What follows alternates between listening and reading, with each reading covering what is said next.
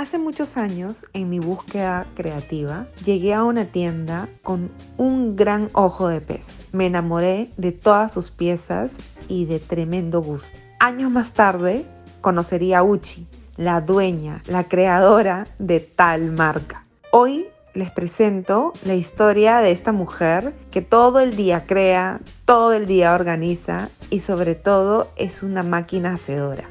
Conozcan más de esta inspiradora historia y espero que sea el ingrediente perfecto para iniciar su 2023. Hola Uchi, ¿cómo estás? Bienvenida a Mantras Creativos. Muchas gracias, Pame, por la invitación. Yo feliz de estar aquí. No tengo idea a qué va esto, de qué vamos a hablar, pero me encanta, me encanta. A mí me gusta mucho eh, que todas estas entrevistas sean personas que han contribuido en mi, dentro de mi proceso creativo y definitivamente cada persona que voy conociendo tiene un porqué, ¿no? ¿Quién es Uchi? Cuéntanos un poquito sobre ti. Bueno, ¿quién soy yo? De, bueno, soy comunicadora de profesión, de hecho siento que mi profesión es gran parte de lo que yo soy.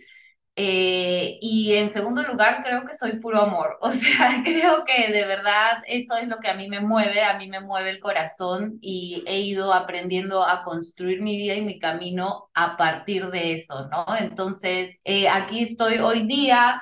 Eh, como una comunicadora que tiene un trabajo comercial, que está intentando llevarlo por el camino del corazón, del propósito, de dejar una huella linda en el mundo. Y un poco creo que eso es quien soy yo hoy día, ¿no? Y bueno, soy mamá de dos gatitos, a los que amo mucho, soy muy gatuna. Em, y nada, eso, soy parte de, de, mi familia, ¿no? Como que tenemos distintos roles en la vida, ¿no? Por un lado, está mi rol de esposa, de mamá gatuna, eh, de emprendedora, Creo que emprendedora también es una palabra que me puede definir mucho y creo que por ese lado es por el lado que hemos conectado mucho contigo cuando nos hemos conocido, ¿no? Como que Totalmente, ese empuje, ese power de sacar adelante nuestros proyectos, de trabajar duro para lograr nuestros sueños eh, y de generar redes de mujeres, que eso a mí me parece súper importante eh, que realmente nos impulsemos unas a otras, sintamos que crece una, crecemos todas y que realmente nos sirva de apoyo porque el camino no es fácil. Y creo que siendo mujer es aún más difícil. Totalmente. Y cuéntame, bueno, lo de amor me consta, eres una persona rebosante amor y eso me, me hizo conectar muchísimo contigo. Y cuéntame, este emprendimiento, ¿en tu familia siempre fueron emprendedores? ¿Es algo tuyo que te caracteriza? Porque cuando hemos conversado caímos en cuenta que yo había conocido tu emprendimiento aquí en Barranco hace muchos años cuando estaba en mis primeras búsquedas de inspiración. Así es, así es. Bueno, en mi familia, eh, mi mamá se dedicaba a la casa, a la familia y ella pinta, como tú, le gusta pintar y eso, pero lo hace como hobby, ¿no? Y mi papá era eh, eh, el que trabajaba siempre, pero él siempre fue independiente. Igual mi papá va por otro lado su carrera, él es abogado, es algo muy diferente, no está en el área creativa, creo que el lado creativo me viene por mi mamá, pero el lado del empuje de ser libre con mis horarios, eh, de siempre buscármelas, de trabajar desde chica, de querer ser siempre independiente y no depender de nadie, eso me lo dio mi papá. Él desde chica me enseñó eso. Nunca me voy a olvidar que cuando salieron los CD players, estos por primera vez en, en la vida, estos que ponías el CD, te ponías los audífonos, yo quería uno y mi papá me dijo, bueno, pero ¿qué, qué vas a hacer para que yo te lo regale? ¿no? Yo ya estaba en, creo que terminando el colegio, ¿no? Algo así en esa época. Este, y me dijo, ya bueno, eh, vas a lavar mi carro dos veces por semana durante un mes y yo te lo regalo, ¿no? Entonces me hacía esa, me ponía esos retos de enseñar, ¿no? Este, yo obviamente en esa época de mi vida renegaba, no lo entendía, me peleaba con él, pero conforme fueron pasando los años y mismo la gente, mis amigas me decían, oye, tú, tú eres así de, de punche por tu papá, ¿no? O sea, por cómo era él qué sé yo, y de verdad que me enseñó mucho, ¿no? Me enseñó mucho y creo que eso sí ha sido una gran influencia de mi papá en mí. Bueno, y eso te llevó a ti a tu primer emprendimiento aquí en Barranco. Así es, Ojo de Pez empezó en 2011. Bueno, yo cuando terminé la universidad me fui a estudiar a Buenos Aires, eh, estuve allá estudiando y trabajando unos años y allá viendo todo eh, la, la cultura que hay allá, los espacios tan creativos que habían allá, yo tenía esta idea de proyecto eh, de espacio de, diseño, donde se vendieran cosas de diseño. Yo quería como que hacer productos que yo pudiera diseñar y al mismo tiempo brindar mis servicios como diseñadora de branding, de diseño gráfico, fotografía, que también he hecho mucha fotografía siempre. Y entonces decidí poner este local en Barranco, que estaba en San Martín. Empecé en un garajito chiquitito, le toqué la puerta cuando vi el cartel de alquiler. Yo acababa de regresar de vivir de Argentina y vi este cartel y yo dije, este local debe ser barato. Y toqué la puerta y salió esta viejita que era la señora Angélica, Mamanuela, así, igualita a la esposa de Papá Noel, la señora, te juro, y siempre andaba toda coqueta, linda, buenísima. Y me dijo, sí, no sé qué, y me dio el precio, y yo dije, ah, bueno, es ahora o nunca, porque era muy, muy económico. Eh, y tomé la decisión, tenía un poco de ahorros para invertir, empecé con poco, y me fui para adelante con todo y en dos meses ya tenía la tienda abierta, o sea, simplemente encontré el local y ese fue mi empuje y fue como que no lo pensé mucho. Yo creo que también porque era más joven y me animaba a arriesgarme más, ¿no? Y así empezó Ojo de Pez y empecé atendiendo yo ahí en Ojo de Pez mientras hacía mis diseños en la laptop, llegaba la gente a la tienda, conocí mucha gente cuando tuve la tienda porque tenía además de los productos que hacía yo, muchos proveedores, artistas locales que me dejaban sus cosas, que venían se a dejar sus productos y se tomaban un cafecito conmigo y me contaban de sus vidas y aprendí mucho de ellos. Y a, través de los años eh, ya fui tomando decisiones de negocio y llegó un punto en el 2016 creo que fue que me di cuenta que para mí, uno, más rentable y dos, más eh, ¿cómo decirlo? Como que me llenaba más a mí el, alma eh, el trabajo de estudio que el trabajo de tienda. O sea, más que tener un local y vender cosas, me gustaba hacer proyectos con personas y tener como que ese acercamiento con, con el cliente al que le daba mis servicios. Entonces, eh, como no me daba la vida para todo. Claro, para hacer las dos cosas tenías que priorizar. ¿Y eso fue 2013, 2014? Eso fue 2016. Ah, 2016. Sí, claro. estuve con la tienda cinco años y de ahí ya decidí cerrar la tienda.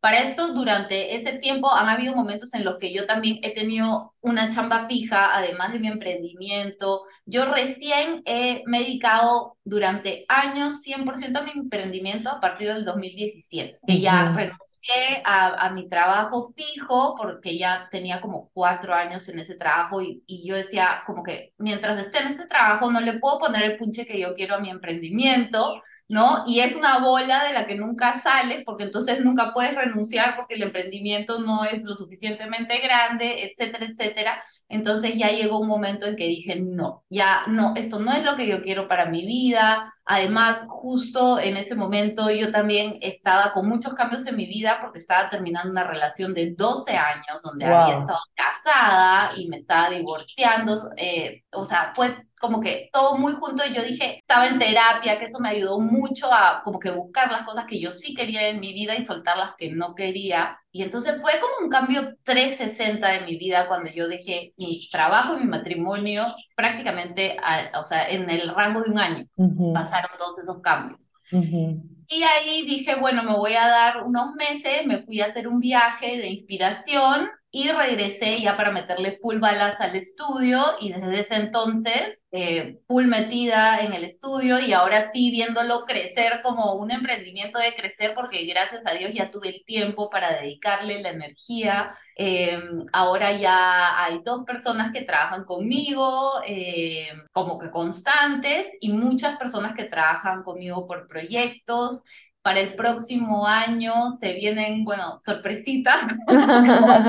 tiene cositas, tiene cositas. Se vienen cositas. Em, está entrando una segunda cabeza a ojo de pez que trae nuevas ideas, eh, que también trae ayuda para yo no tener como que toda esta carga sola y poder seguir creciendo el equipo, eh, poder tener una cartera de clientes más grande y justo estamos proyectando eh, todo un evento de la marca para 2023 que va a estar muy alineado con el tema de proporción en el mundo comercial. Siempre mi corazoncito, como yo soy bien del bobo, me decía, tiene que haber algo más, tiene que haber algo más que ayudar a las personas a vender, ¿no?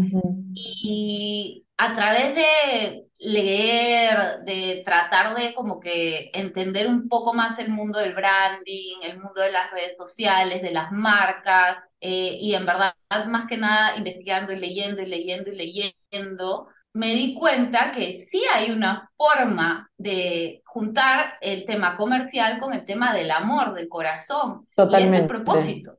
Es el propósito. O sea, las marcas tienen que existir para dejar una huella buena en el mundo, no para dejar una huella negativa. Entonces, ahora el propósito de mi vida es ayudar a emprendedoras y marcas a realmente trabajar con un propósito que no solo sea de la boca para afuera, sino que sean marcas que realmente ayuden a mejorar el mundo. Vivimos en un país donde el Estado no va a hacer nada para mejorar nuestra vida. Lamentablemente es así. Entonces, ¿quién ¿a quién pasa esa responsabilidad? Yo creo que al privado, yo creo que a las marcas que están lucrando con lo que ellos le venden a la gente, estas marcas tienen que aportar una vida mejor para estas personas, eh, una huella positiva para el planeta en general, ¿no? Y, y, creo que la responsabilidad hoy en día está en manos de las marcas. Y, Uchi, una pregunta, ¿por qué ojo de pez? Ojo de pez, ay, ya, bueno, esa historia es buena. Yo quería eh, que tuviera mi proyecto un nombre eh, relacionado a la fotografía, porque me gusta mucho la fotografía, es una de las cosas que desde chica, o sea, yo, bueno, antes de meterme a chambear tanto, hacía exposiciones de fotos y todo por el lado más artístico. Y este, entonces un día me senté con una amiga que estudió literatura y le dije, necesito que me ayudes a sacar un nombre para mi tienda, porque tengo que abrir en dos meses, acabo de alquilar el local y, o sea, tengo que hacer la marca ya, tiene que ser todo rápido. Y nos sentamos en su sala y empezamos a tirar nombres, ta, ta, ta, ta, ta, ta, ta, ta, ta, y en eso, entre los nombres que salieron, mi amiga es la que dice, ojo de pez, entre sus ideas. Y yo, ¡Ah! Ojo de pez, yo siempre o sea, a mí siempre me han dicho como que la ojona de la familia, eh, o sea, siempre tenía como que el tema de los ojos, porque mis ojos son grandes y cuando era chiquita como que aún se notaba mucho más. Y siempre me han gustado mucho los ojos, porque yo siento que reflejan mucho eh, eh, lo que tiene que transmitir una persona y era del lente fotográfico, me gustaba el tema de que el ojo de pez te da una mirada bien amplia, ¿no? Como que no te cierra, sino más bien te ayuda a abrir la mirada y ver más allá. Eh, para los que no saben, el ojo de pez es un angular ese que se ve la imagen como que un poco redondeada, te deja ver mucho de, de la imagen. Y me empezó a cerrar por todos lados, o sea, sentí que hasta me miraba en el espejo y decía, claro, aquí está mi ojo de pez. No, o sea, literal, lo sentía muy relacionado conmigo, con el negocio y con lo que yo quería transmitir, ¿no? Entonces, así quedó el nombre, fluyó en verdad bien, no hubo como que un proceso de naming como lo que trabajo yo para mis clientes, o sea, simplemente fue algo que fluyó eh, y también creo que fue por un tema de de que nada, que yo en verdad me lancé a hacer el negocio, como te digo, de un momento para el otro y tenía poco tiempo y todo y fluyó y yo creo que funcionó súper bien, creo que fue algo que salió del corazón el nombre, algo que pudo pegar porque a la gente le gusta. Eh, yo a veces camino por la calle y me gritan, ¡ojo de pez! Qué lindo, me encanta. La gente ni siquiera sabe mi nombre, pero sí el de ojo de pez, ¿no? Me encanta. Y, y bueno, de hecho tú has Tú ahora te enfocas en el estudio, te acompañas a emprendedores, a marcas, a contar su propósito, pero más allá de eso, tú te casas con un artista. Sí es, así es, así es. que, que, es abogado y tu papá también eh, es abogado. A mí me encantan esas historias porque en estas entrevistas como que eh, sale todas estas casualidades, causalidades, ¿no? Sí, mira, con Ignacio es muy loco porque nos conocimos en la universidad en realidad, pero en esa época fuimos amigos, yo estaba con mi expareja, con mi primer esposo, pero cuando todavía no estábamos casados, y ahí conocí a Ignacio y éramos amigos, él tenía una pareja, yo tenía una pareja, eh, y compartíamos conversaciones de música. Me acuerdo que cuando me fui a Buenos Aires me fui con todo un playlist de Wilco que Ignacio me había pasado y yo lo escuchaba y lo escuchaba y le perdí el rastro, o sea, me fui a vivir fuera, él em, pasó de su vida de estudiante de derecho, que era la vida en la que yo lo había conocido, a su vida de artista, ¿no? Y simplemente nuestros caminos se separaron un tiempo, como por 10 años no lo vi. Y es muy loco porque él iba a Barranco, a las exposiciones, yo también, eh, hemos estado en matrimonios de las mismas personas sin encontrarnos, es loco como cuando la vida, cuando no es el momento, no te encuentras a la persona, ¿no? Y ya como un año después de mi divorcio, eh, en Instagram me salió una foto y yo me di cuenta que yo había estado en, esta casa donde yo iba ahorita con Ignacio por un roommate de él y me di cuenta que era la casa de Ignacio, entonces como que le puse un like, me mandó una carita feliz por el DM y terminamos quedando para tomarnos unas chelas y comer un ceviche y ese día nos encontramos y nunca más nos volvimos a separar. ¿Cómo crees que es la sinergia de una emprendedora con un artista, ¿no? ¿Cómo, cómo, cómo es ese ecosistema de pareja creativo? Bueno, es chévere, a mí me encanta, la verdad que lo disfrutamos porque, a ver, siempre nos pedimos opiniones, ¿ya?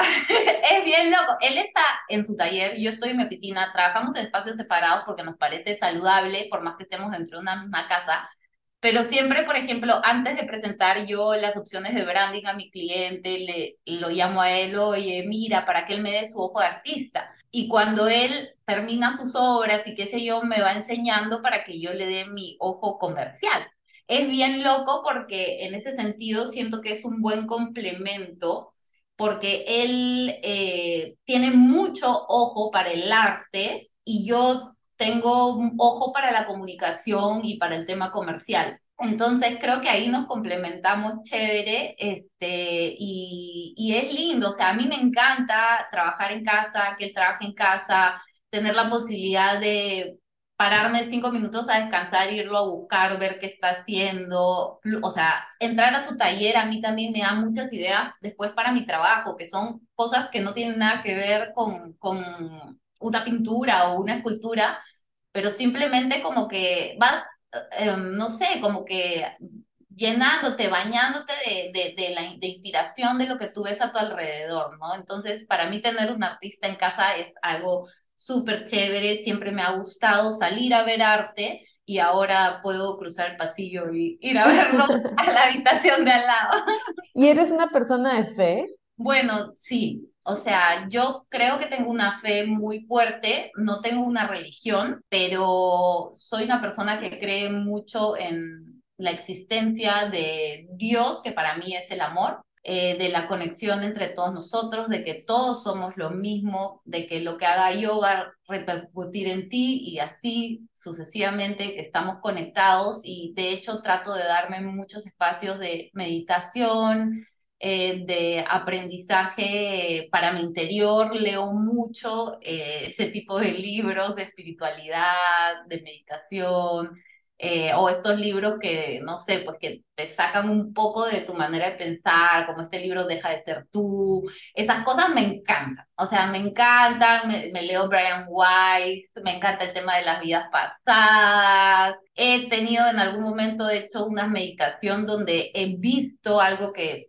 creo que ha sido una vida pasada mía, un evento traumático de una vida pasada, que después de dos años en una constelación, lo representaron las personas que estaban ahí cuando estaba constelando yo, o sea, cosas y yo creo mucho en esas cosas, de verdad, eh, y, y, creo que, mm, que una vida espiritual eh, para mí es indispensable para, para sentirme feliz, para estar bien. Qué lindo, o sea, qué increíble sobre todo eso, ¿no? Este, y, y, más allá de la religión es como que la fuente, ¿no? La fuente para ti es el amor y, y el amor es Dios, ¿no? porque finalmente la fe no es ideología, ¿no? La fe es como que la confianza, el fruto de permanencia absoluta, como que en ese vacío que nosotros tenemos al escuchar la voz de nuestra conciencia, ¿no? De hecho, eh, al escuchar nuestra conciencia somos nosotros enteramente. ¿Has tenido un bloqueo creativo? Uf, sí, sí. Y suele suceder cuando estoy agotada. Pasa que mi trabajo es un trabajo que es creativo y es hermoso, a mí me encanta, pero es, va a un ritmo rápido. Va a un ritmo rápido, hay muchos incendios que apagar, eh, sobre todo porque además de hacer branding y, y esos procesos que son un poco más tranquilos, llevamos redes sociales de varias marcas. Y ahí sí es como que es un día a día bien ajetreado, bien de resolver cosas al instante. Eh, y, y, a veces, cuando estoy realmente agotada, sí me pasa que de pronto tengo que sentarme y ponerme frente a un proyecto de branding y no me viene nada a la cabeza. Y qué mejor que pararme, cerrar la computadora, me voy al malecón, camino o me voy a una galería a ver arte, simplemente a distraerme a olvidarme de, de, de, que, de como que de las responsabilidades un ratito y de ahí cuando te vuelves a sentar ya está, ¿no? O sea, ya, ya puedes crear nuevamente. Pero sí, sí me ha pasado y me ha pasado muchas veces y creo que es algo que nos pasa a todos los que trabajamos en, en temas creativos, ¿no? Tanto artistas como, no sé, diseñadores, fotógrafos, todos los que trabajamos temas creativos, creo que la gente que escribe, ¿no? Eh, que podemos tener bloqueos que, que realmente mm, hacen que merezcamos un espacio de separarnos de eso. O sea, yo siempre digo, cuando te has bloqueado, sepárate de lo que estás, estás haciendo, déjalo. Porque si insistes, y te quedas ahí, vas a madrugarte, igual no va a salir nada bueno. ¿Y, ¿Y tú cómo diferencias el bloqueo de la procrastinación? Lo que pasa es que yo no procrastino. O sea, como buena amiga Mariana, yo soy así. Te juro que todo lo quiero haber hecho ayer.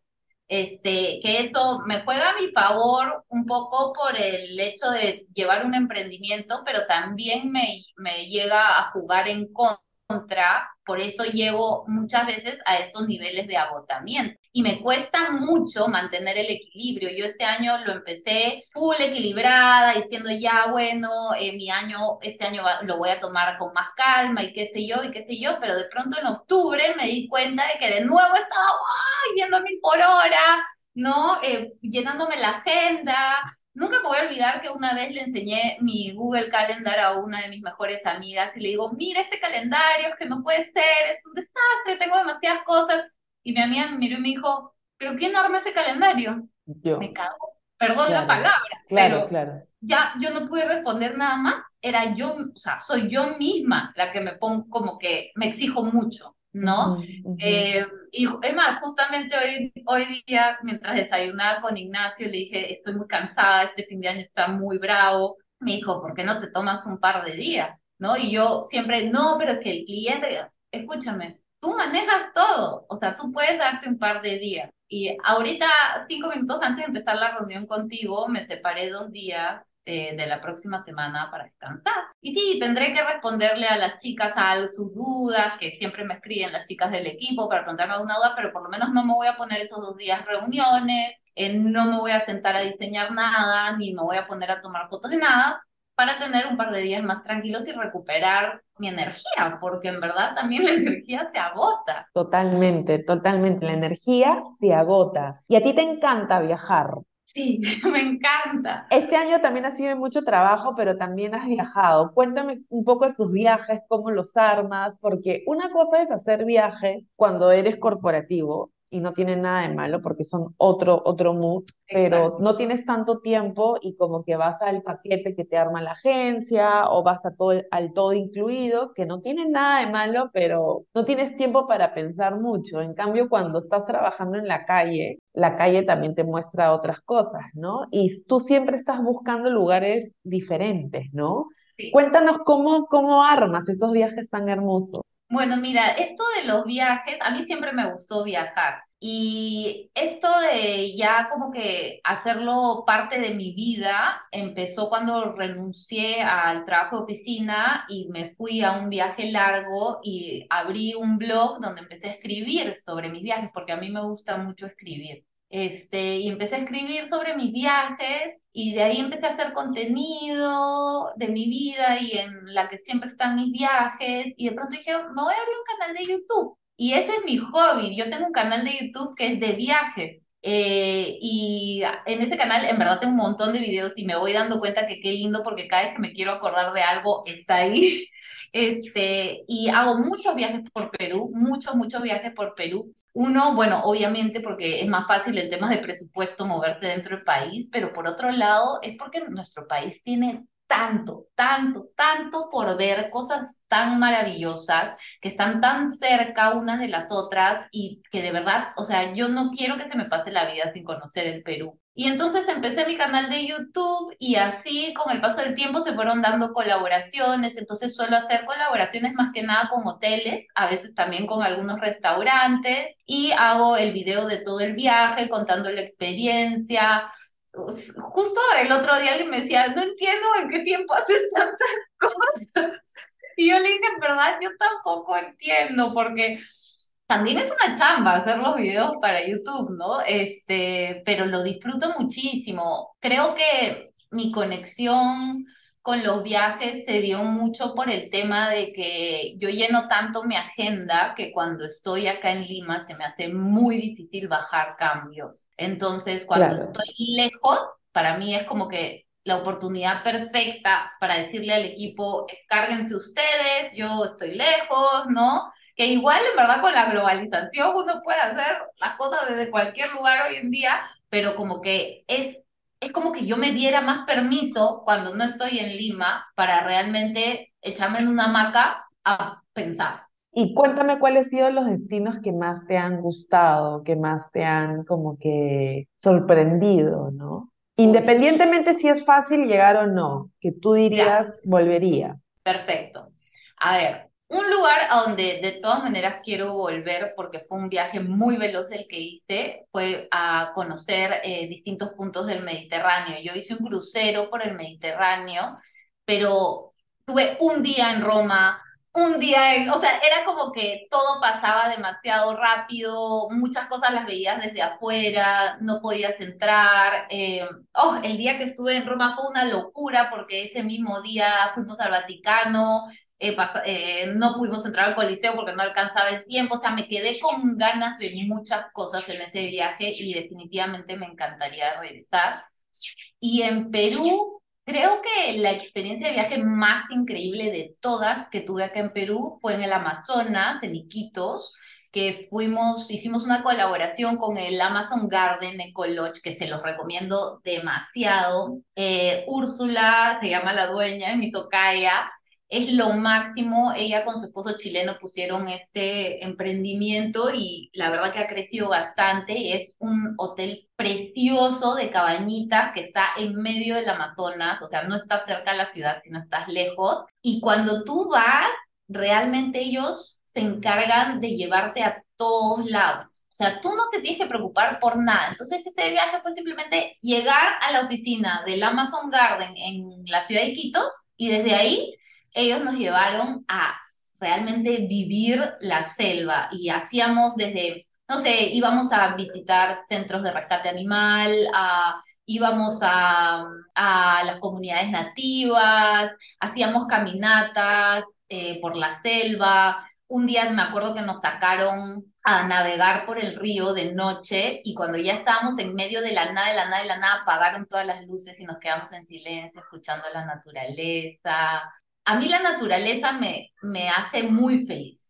O sea, mi niña interior se vacila cuando está en la naturaleza muchísimo y también me emociona. O sea, yo lloro cuando estoy a veces en la naturaleza o también es algo que me hace el arte. Por ejemplo, en ese viaje del Mediterráneo pude ir a, eh, parar en ciertos lugares a ver obras importantes y el día que entré a ver al David yo no podía parar de llorar y estaba con mi hermana y mi hermana me decía, qué vergüenza, andate más allá. Claro, claro, claro. Cuando entré al Vaticano no podía parar de llorar y no era un llanto de sufrimiento, ¿no? Pero solo las lágrimas de la emoción se me caían al ver tanta belleza. Entonces, la belleza en sí es algo que me mueve mucho, las emociones. Me encanta. ¿Y eres de libros o de películas? Me gustan más los libros que las películas. Eh, para ver tele me gustan más las series que las películas. Como que no sé, siento que la relación es más larga, igual con los libros, ¿no? La película es como que dos horas y se acabó la relación.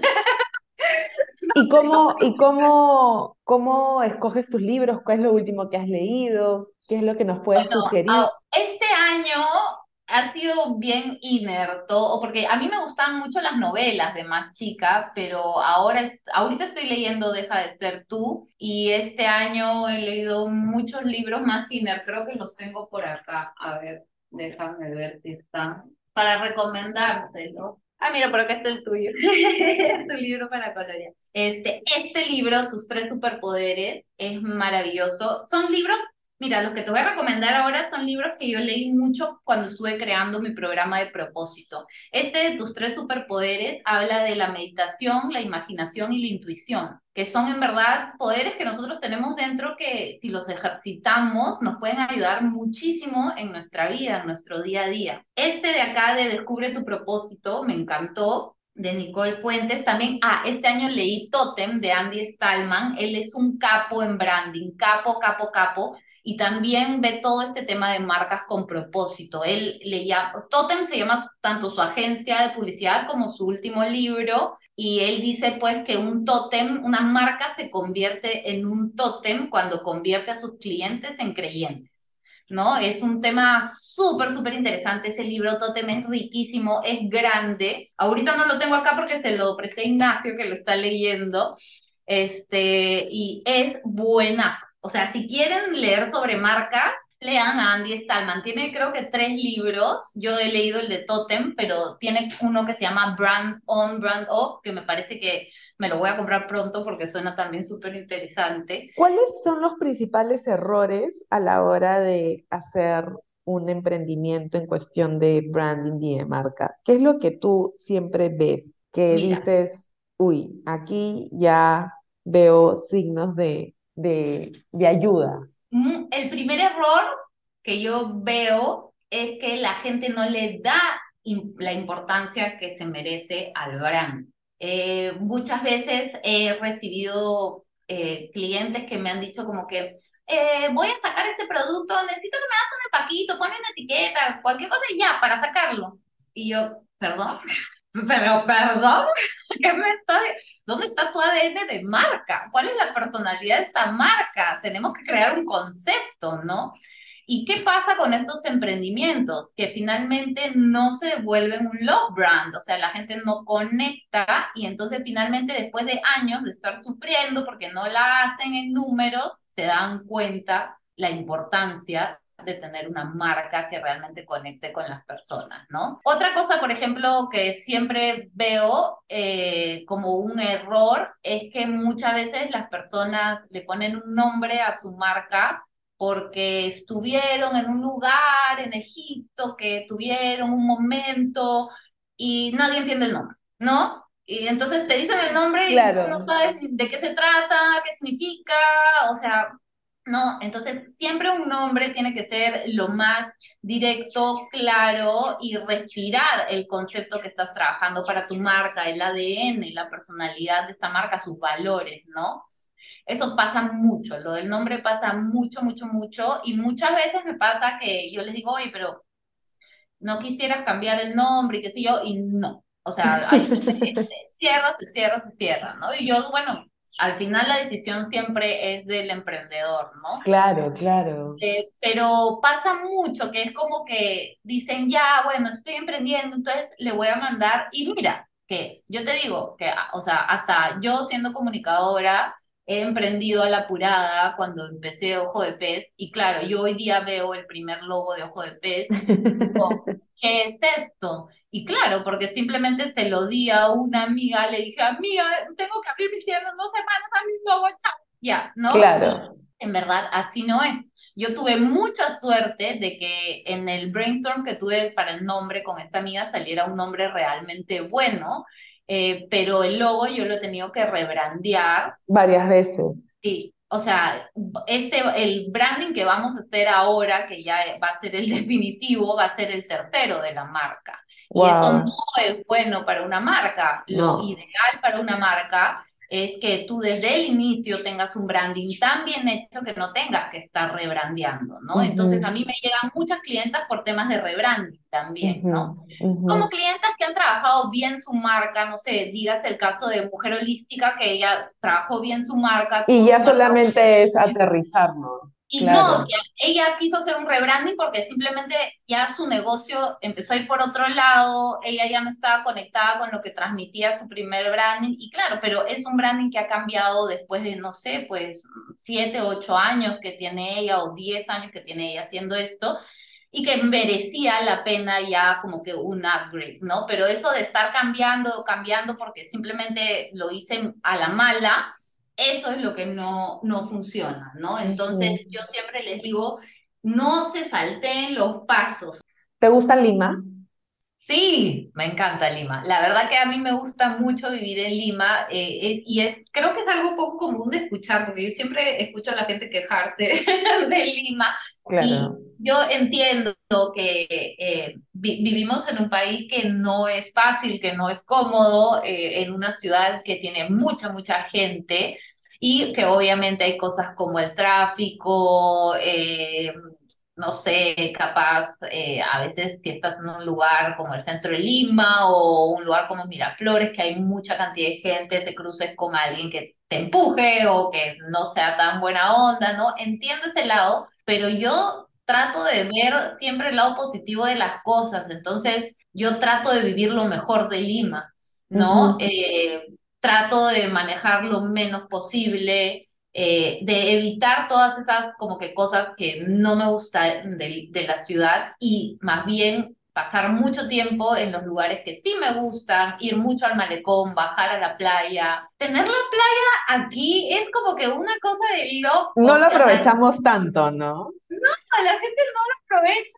y de verdad es como que una maravilla, es un regalo del universo, un baño en el mar te cambia todo, te cambia toda la perspectiva. ¿Te consideras una persona intensa? Yo creo que sí, y me he dado cuenta en el tiempo, ¿ah? porque yo no me consideraba, pero de ahí, eh, hablando con Maya, cuando hice del coaching con Maya, este, me di cuenta que sí, yo creo que sí, soy intensa y, y creo que conecto también con otras personas intensas. Pero ser intensa es bueno o es malo? Yo lo veo como algo ah, positivo. Bueno, yo creo que ser intenso tiene sus luces y sus oscuridades como todo, ¿no?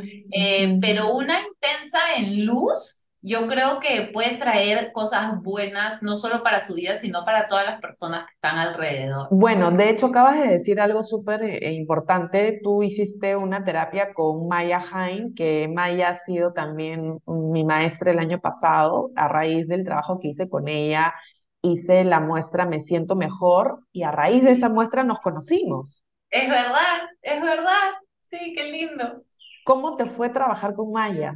Uf, yo de verdad que la admiro mucho a Maya, que bestia su capacidad de, de, de entendimiento de las emociones del ser humano. Yo con ella hice eh, el programa de los arquetipos. De Caroline Miss. Sí, y la verdad que, wow, fue enriquecedor, pero al mil por ciento. Yo de verdad que le recomiendo a todo el mundo pasar por Maya porque, no sé, a, mí me hizo ver muchas cosas. O sea, ¿sabes qué? Tiene esa capacidad de decirte las cosas que tú no quieres escuchar de una manera que tú las escuchas. Claro, claro. Es, increíble, o sea, a otras personas yo no les hubiera escuchado ciertas cosas que a Maya sí le, le escuché, ¿no? Eh, y y me encanta, la verdad que me encantaría, como que yo sé que ella tiene varias etapas, me encantaría en otro momento hacer la segunda etapa y luego la tercera, porque el crecimiento que me dio el coaching con Maya fue impresionante. No, impresionante. Y llegó en el momento preciso, Preciso. o sea, todo se alineó. De verdad que fue bien mágico, bien mágico. Y le tengo mucho, mucho amor a Maya y bueno, a ¿Quiénes Nanda. son tus principales, tus, tus principales referentes, tanto como en el tema profesional o, o de vida? Uf, esa pregunta, y es una pregunta que también Maya me hacía mucho y, y me cuesta, siempre me cuesta responderla, Em, pero sí, tengo algunos referentes, ¿no? En cuanto al tema de mi trabajo, por ejemplo, yo sigo mucho a Andy Stallman, que es el que te contaba del libro Totem y la agencia. Totem, porque él ve mucho el tema de trabajos de marca alineado con un propósito y con una huella positiva. Entonces, él es muy referente para mí en el tema profesional. Y luego ya en temas más como espirituales, de hecho, alguien que me ha influido bastante ha sido María José Flaqué, mujer holística, que de hecho yo la seguía de antes porque me gustaba su contenido, eh, pero por cosas del universo mágicas llegó a mí para que yo le haga su rebranding y el hecho de poder conocerla, tener Zooms con ella y ver cómo encara ella su vida espiritual y su emprendimiento también. Wow, para mí fue como increíble ver la confianza que tiene esa mujer de que mientras ella esté viviendo su propósito, la abundancia la va a acompañar a donde ella vaya, en las decisiones que ella tome eh, y toma riesgos. Es una persona que toma riesgos sin miedo, que dice, o sea, me decía, bueno, vamos a rebrandear y yo no sé, capaz pierda la mitad de mis seguidores, pero no me importa porque esto es lo que yo quiero. eh, no sé qué. Y yo decía como, tengo tanto que aprender de ti, ¿no? O sea, ella Claro. fue como que también muy referente para mí. Y luego cuando conocí a Maya, yo te puedo decir que ella también ha sido como que una gran influencia en mí. Y creo que de ahí lo que leo, ¿no? O sea, las cosas que leo. eh, mi papá es un gran referente para mí de empuje, de trabajo, de emprendimiento. ¿Y qué les dirías a las personas que están empezando, ¿no? Que están teniendo ese dicho de querer emprender? ¿Cuál sería un plan de acción así aterrizado de tres puntos para que les digas, ya, tienes que empezar por esto, esto y esto? bueno, yo les diría que cuando estén creando su empresa, ya deben estar creando su marca. Y Ujú, que zapatero su zapato, no le den la marca a su amiga, al novio o a X que, ay, porque sabe usar un poquito el programa Illustrator. No, contraten a un profesional porque la marca va a tener otro valor si es creada por manos expertas. Y ujú, tener una marca bien eh, creada como que profesionalmente y con un concepto fuerte y con un propósito, una promesa clara te va a ayudar a que la gente conecte mucho más rápido con tu marca y finalmente te va a ayudar a vender más, ¿no? Eh, entonces, que no, no lo dejen de lado, no lo dejen como algo secundario, porque tan importante como producir tus productos es darle el trabajo a tu marca. Tú lo debes saber, este. Pame, tú le metes mucho amor a Menta Days, este, y es una marca que ya se ha vuelto un love brand, que la gente le tiene mucho cariño, y es porque hay toda una serie de valores detrás que tú transmites constantemente. Entonces, eso es súper importante. De hecho, cuando vendí mis primeras piezas, lo primero que hice fue contratar una consultora totalmente ajena a mí para que me hiciera mi ADN y, y sacara como que cuáles iban a ser mis pilares, mis referentes y me situara, ¿no? Yo, yo siendo marketera comercial, teniendo una maestría, pero tampoco puedo ser juez y parte, ¿no? O sea, hay que tener zapateros sus zapatos y eso es muy importante, el no ser todopoderoso y decir, lo puedo hacer todo. Exacto, súper importante, porque sobre todo eh, creo que capaz en- a mí se me, ponte, se me dificulta mucho sentarme a diseñar un logo para ojo de pez. Eh, eh, o sea, siento que estoy muy adentro, ¿no? Como para, para poder pensar como pienso cuando se trata de mis clientes, ¿no? Me ujú, fluye mucho más. Entonces, sí, es importante como que hay cosas que son como las joyas de tu negocio que ujú, necesitas ayuda de expertos para que realmente le saquen todo el brillo que se merecen, ¿no? Una marca tiene que tener valores, tiene que tener opiniones. Eh, tiene que apoyar ciertas causas, estar en acuerdo con algunas cosas y en desacuerdo con otras, ¿no? Eh, y creo que, que nada, que eso, que o sea, el consejo que yo les doy es, uno, eh, vean, o sea, denle mucha importancia a las finanzas en el negocio, que muchas veces los creativos no damos esa importancia y al final eso nos dificulta mucho el crecimiento. Dos, tener una marca bien plantada desde el inicio para no tener rebrandings, para que la gente no se confunda, no, no confundir a tu cliente, a tu consumidor, que él siempre tenga claro de qué trata la marca tener una comunicación constante y las redes sociales hoy en día nos dan la posibilidad de hacerlo gratis, ¿no? O sea, de realmente poder estar en constante comunicación, creando comunidad. Em, ¿Qué consejo le darías a los artistas? Tú tienes, tienes varios amigos artistas cercanos, tienes a tu marido que está ahí y tú debes, como, como, como consultora, debes ver esas brechas. ¿Qué, qué consejos les darías a, ellos, a aquellos que están mostrando sus piezas, no? Mira, em, un consejo que le daría a un artista es que el que pierde la carrera es el que se rinde. Eh, como artista, uno tiene que estar acostumbrado a recibir portazos en la cara una y otra vez. Y eso es muy duro, es duro para el ego, eh, pero la única manera de hacerla es seguir intentando. Entonces creo que ese sería mi primer consejo para un artista. El segundo, creo que sería socializar. Hay muchos artistas que, que son eh, bien solitarios y que pasan mucho tiempo en su taller, que está bien, obviamente ahí es donde pasa la magia, pero hay que salir a la calle, hay que colaborar con otros artistas, hay que conocer a la gente del medio. Siento que en el mundo del arte las relaciones son muy importantes y muchas veces siento que el artista comete el error de ver el tema de relaciones como algo superficial, como, ay, que la gentita limeña, no sé qué. No, hacer relaciones que sean valiosas.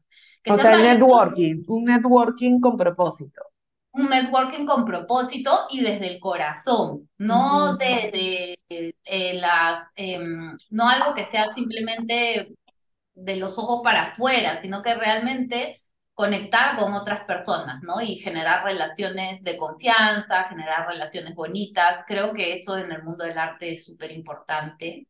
¿Qué otra cosa? La perseverancia, que es lo que ya les dije, eso.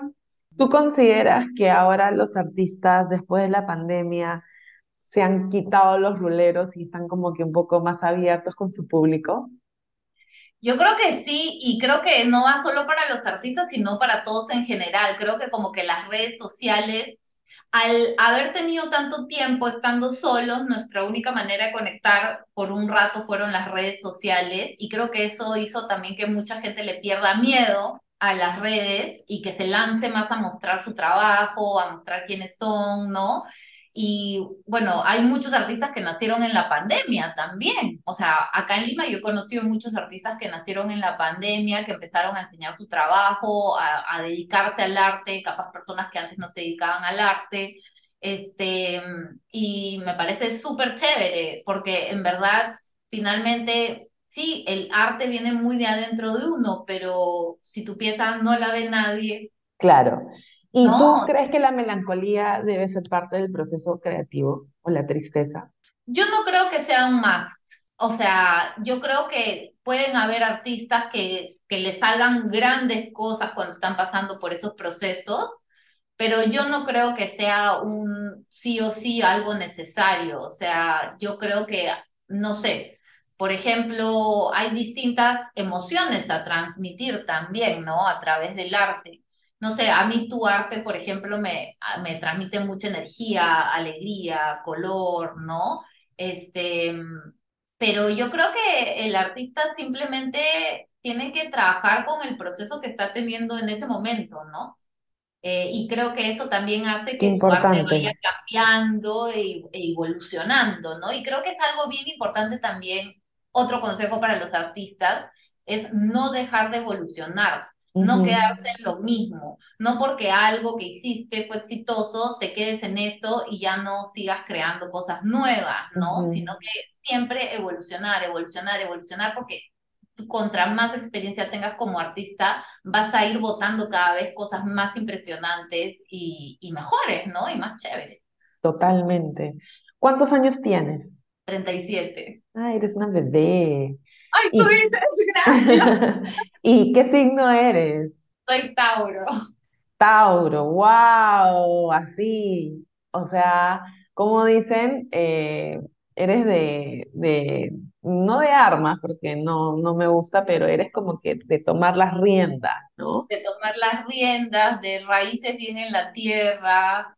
Eh, digo, bueno, en, en una constelación que hice hace poco no me salió esto como que soy un árbol con alas, ¿no? Como que Claro.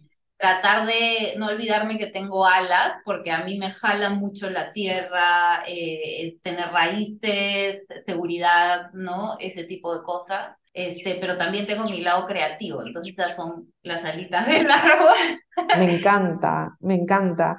Y si tuvieras que recomendar una serie para las personas que se encuentran bloqueadas, para las personas que se encuentran como que ahí en búsqueda, ¿qué sería? ¿Cuál sería? Mira, a mí me encantan las series de época, ¿ya? O sea, es, es un poco mi nota. Entonces, ahorita lo que he estado viendo ha sido la última temporada de The Crown. Esas son las cosas que me encanta ¿Te ver. gustó la última temporada de The Crown? Mira, a mí mi favorita es la primera, ¿ya? Este, eh, pero sí, sí me gustó, sí me gustó. eh, va a seguir, ¿no? No, no ha acabado, Sí, pero entiendo. yo creo que tienen un poco de miedo porque mientras más se estaba acercando la realidad, como que no quieren contar Claro. tantas cosas, ¿no?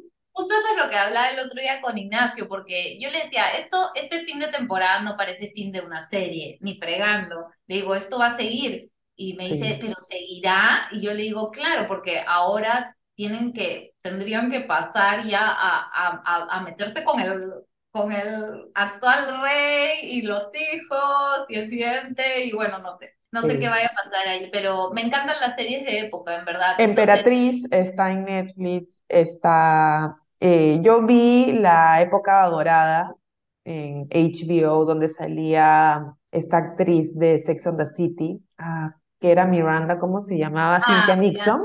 ajá. También me encantó. Sí, también soy bastante de época, me gusta, me gusta un poco de todo, Y pero también me gustan las series así mm, más como contemporáneas, como de mujeres. Eh, ¿cómo se llama esta serie, esta chica que, esta serie española de la chica que escribía, que primero le iba pésimo y de ahí le fue regio con su libro? Ay, ¿cómo se llama? Que estuvo de moda a inicios de este año, creo que fue. Me gustaría cerrar con un mantra creativo para que tú puedas compartirle a todos los escuchas. ¿Qué frase tú te repites siempre y crees que podría ayudarlos al resto? Wow, tengo varias. Eh, una es que el universo no se equivoca, que Wow. siempre tenemos que bendecir eh, nuestras dificultades, ¿no? Eh, ¿por qué? Porque si no pasamos por esas dificultades, eh, no aprendemos y estamos aquí en este mundo para aprender, para evolucionar. Yo no quiero morirme siendo, es- estando en, el mismo nivel espiritual que cuando nací. Yo quiero morirme habiendo evolucionado, habiendo, habiéndome acercado un poquito más a ser un ser de luz, ¿no? Entonces, creo que todas las dificultades que he pasado en mi vida, siempre a través del tiempo he entendido el por qué pasaron, ¿no? ¿Para qué? ¿Qué era lo que yo tenía que aprender de esa circunstancia? Entonces he aprendido que el universo no se equivoca y eso te ayuda mucho a abrazar esas cosas que pasan en el día a día que uno muchas veces se victimiza y dice, pero ¿por qué me está pasando esto a mí? Que yo estoy buena yo no le hago mal a nadie. Pero en verdad te está pasando para tu bien, te está pasando para tu evolución, ¿no? Me Entonces encanta. creo El que universo no se equivoca. El universo no se equivoca. Wow. Súper potente, ¿ah? Súper potente. Qué Sí, me ha encantado conversar contigo. Eh, qué lindo que más eh, me te escuchas sepan de tu trabajo, te busquen. Vamos a dejar tu usuario de Instagram para que en las notas del podcast para que te puedan escribir, seguir. y ante cualquier duda, requerimiento, te tengan a un clic de distancia y los puedas acompañar con su propósito y con sus sueños. Gracias, Pame. Gracias a ti, de verdad, por la invitación. Y siempre es un placer conversar contigo, con cámaras, sin cámaras, con grabación y sin grabación. Eh, estoy muy feliz de verdad de que la vida nos haya cruzado. Estoy segura de que estamos aprendiendo mucho la una de la otra y, nada, que esta red de mujeres siga creciendo porque la verdad que se está poniendo cada vez más bonita. Cada vez se está poniendo más bonita. Esa es, esa es la verdad, literalmente. Gracias, Suchi. Que tengas un lindo día. Nos vemos pronto. Muchas gracias, Pame. Bye, bye. Nos vemos. Gracias por escuchar un episodio más de Mantras Creativos. Gracias al equipo de Basurto Co por toda la ayuda y por toda la puesta en escena para que este podcast pueda salir al aire. Espero con ansias sus mensajes, sus respuestas y todo lo que quieran saber más a detalle para que nosotros podamos continuar irradiando creatividad a muchos de ustedes. Un excelente inicio de año, un beso a todos, chao.